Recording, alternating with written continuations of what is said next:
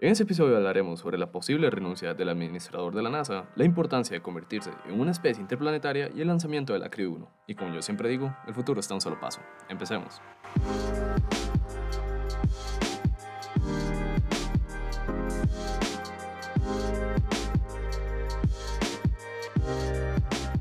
¿Cómo están? Espero que bien, soy Jorge y les traeré las noticias de las últimas dos semanas. Empecemos por lo más controversial que hubo. El administrador de la NASA, Jim Bridenstine, anunció su posible renuncia en consecuencia del cambio de administración de Estados Unidos. Lo que se necesita es alguien que tenga una relación cercana con el presidente de Estados Unidos, alguien en quien confíe en la administración, incluidos la OEM, la Oficina de Gestión y Presupuesto, el Consejo Nacional del Espacio y el Consejo de Seguridad, dijo Bridenstine al considerar que él no sería la persona adecuada con un nuevo gobierno. Como saben, las elecciones en Estados Unidos fueron noticias en las últimas semanas, por lo visto con la posible victoria de Biden. Esto hizo que el administrador de la NASA anuncie su posible renuncia si es que termina por haber un cambio de presidente. No se sabe si en realidad ganó Biden, porque el fiscal general de los Estados Unidos autorizó realizar una investigación para asegurarse de que no haya un fraude electoral, y podría dar una vuelta inesperada. La renuncia de Jim puede ser un golpe bajo para la NASA, ya que él mantenía una confianza enorme en el presidente actual de Estados Unidos, Donald Trump. Jim afirma que no es ninguna decisión partidista, más que todo es por un tema de confianza para que la NASA siga con el presupuesto actual. La llegada de un nuevo administrador a la NASA que tenga una gran confianza con Biden y la OEM es variable. La renuncia de Jim retrasará varios proyectos como el Artemis Project o el Orion Project, que eran los proyectos para volver a la Luna y establecer una base ahí. Eso afectará también a SpaceX. ¿De qué forma? Bueno, el mayor cliente de SpaceX es la NASA, ya que sus servicios son extremadamente baratos en comparación a las demás agencias espaciales. Ya que sus servicios son extremadamente baratos en comparación a las demás agencias espaciales. Si hay un recorte de presupuesto en la NASA, puede que SpaceX tenga una pérdida de ingresos y como consecuencia la exploración espacial puede quedar congelada ya que la mayoría de los proyectos espaciales tienen un costo alto y aunque no dejen algún beneficio económico a corto plazo, deja un beneficio educativo y científico enorme. SpaceX puede retrasar su meta de llegar a colonizar Marte si el presupuesto de la NASA se ve afectado. La mayoría del proceso que se está realizando por parte de SpaceX es en el ámbito de transporte. El Starship es el cohete perfecto para viajar a Marte, mientras que la NASA tiene demasiado desarrollado el campo de la investigación y conocimiento acerca de los componentes del planeta. Esas empresas no se pueden comparar, porque no son rivales, al contrario, se complementan mutuamente. NASA tendrá la oportunidad de enviar personal capacitado junto a SpaceX de una forma más económica y SpaceX dispondrá de toda la maquinaria y conocimiento para la supervivencia espacial que tiene la NASA. Hay varios caminos que puede tomar esta decisión por parte de Jim. Esperemos que todos sean benéficos a la exploración espacial. Esta noticia va de la mano con la anterior.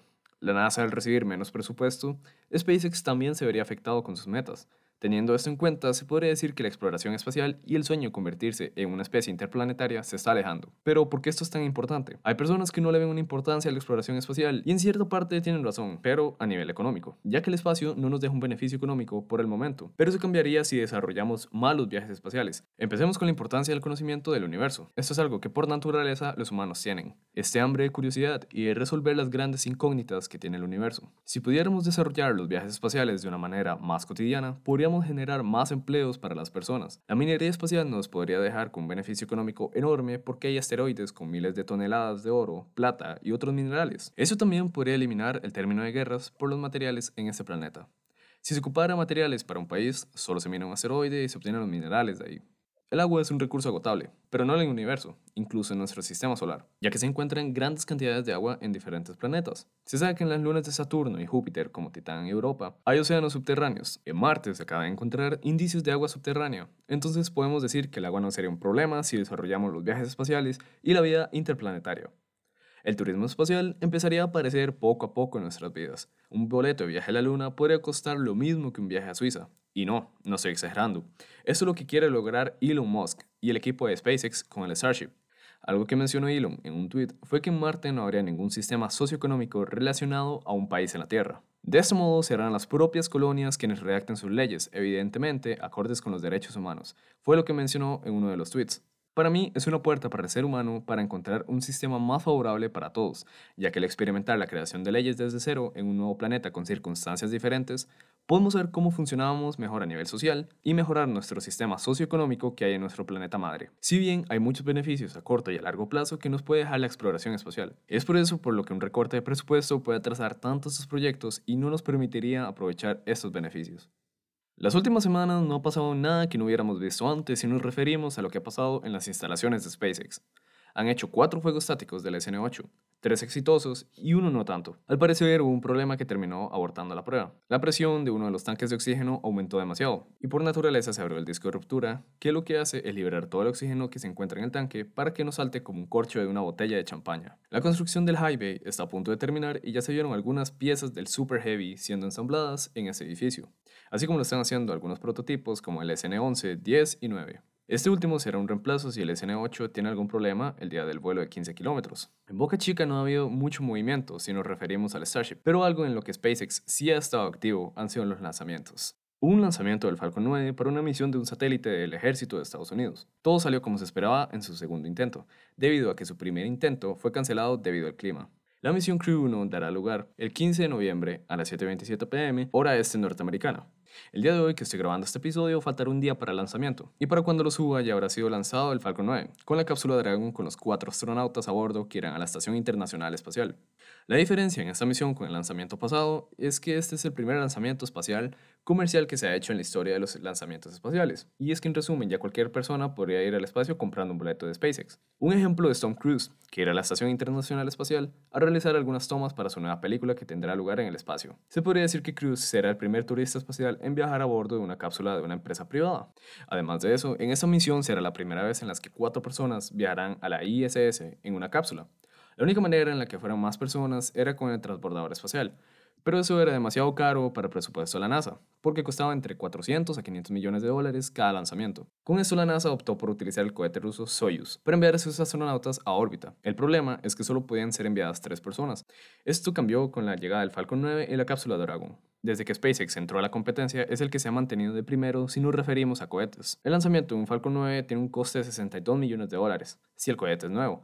56 millones de dólares si es reutilizado una vez y su precio va bajando a medida que se reutiliza más, en comparación a los 90 millones que pagaba la NASA por alquilar, por así decirlo, un asiento en la cápsula Soyuz. Ahora la NASA simplemente paga 55 millones de dólares por asiento en la cápsula Dragon. Esta tripulación irá a la ISS para realizar lo cotidiano y seguirán con los experimentos biológicos y químicos que se están trabajando. Si todo sale bien, los cuatro astronautas estarán 180 días en el espacio, una de las empresas competidoras contra Tesla es Rivian.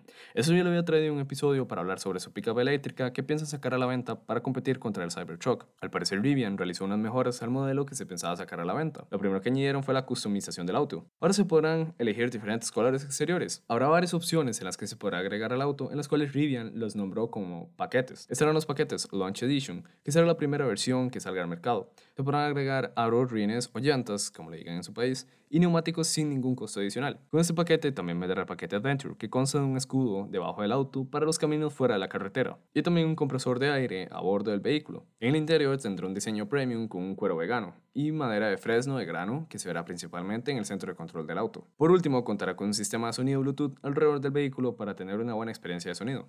No solo tendrá ese paquete, el Explorer Package será prácticamente lo mismo al Adventure, en excepción con el interior, que será cubierto con un negro mate, y los paneles que están adheridos al vehículo podrán juntarse y crear una mesa para acampar. En el tema de batería, Rivian se queda en los rangos que se encuentra la Homer eléctrica. Recorrerá más de 300 millas con una sola carga. Este será el modelo que saldrá, este será el modelo que saldrá en 2021 y en 2022 saldrán dos versiones con diferentes baterías. Uno podría viajar más de 250 millas y la otra podría recorrer más de 400 millas. La Homer en su versión más costosa recorrerá 350 millas y por último el Cybertruck podrá viajar más de 500 millas con su modelo más costoso, que es de tres motores. Junto a esto, Rivian tendrá la posibilidad de agrandar su batería. A lo que me refiero es que se podrá ordenar una batería adaptable al vehículo, para dar más alcance, si se quiere hacer un viaje al bosque o a la playa. El tamaño de esta batería sería de máximo 20 kWh, o sea que si la pickup de Rivian tiene un consumo de 450 Wh por milla, esta batería daría unas 44 millas más de rendimiento. Obviamente Rivian no se quedará atrás y sacará su propio piloto automático llamado Rivian Driver Plus. Tal vez hable de los diferentes tipos de pilotos automáticos que existen en los autos en un próximo episodio. Pequeñas noticias que me encontré por internet.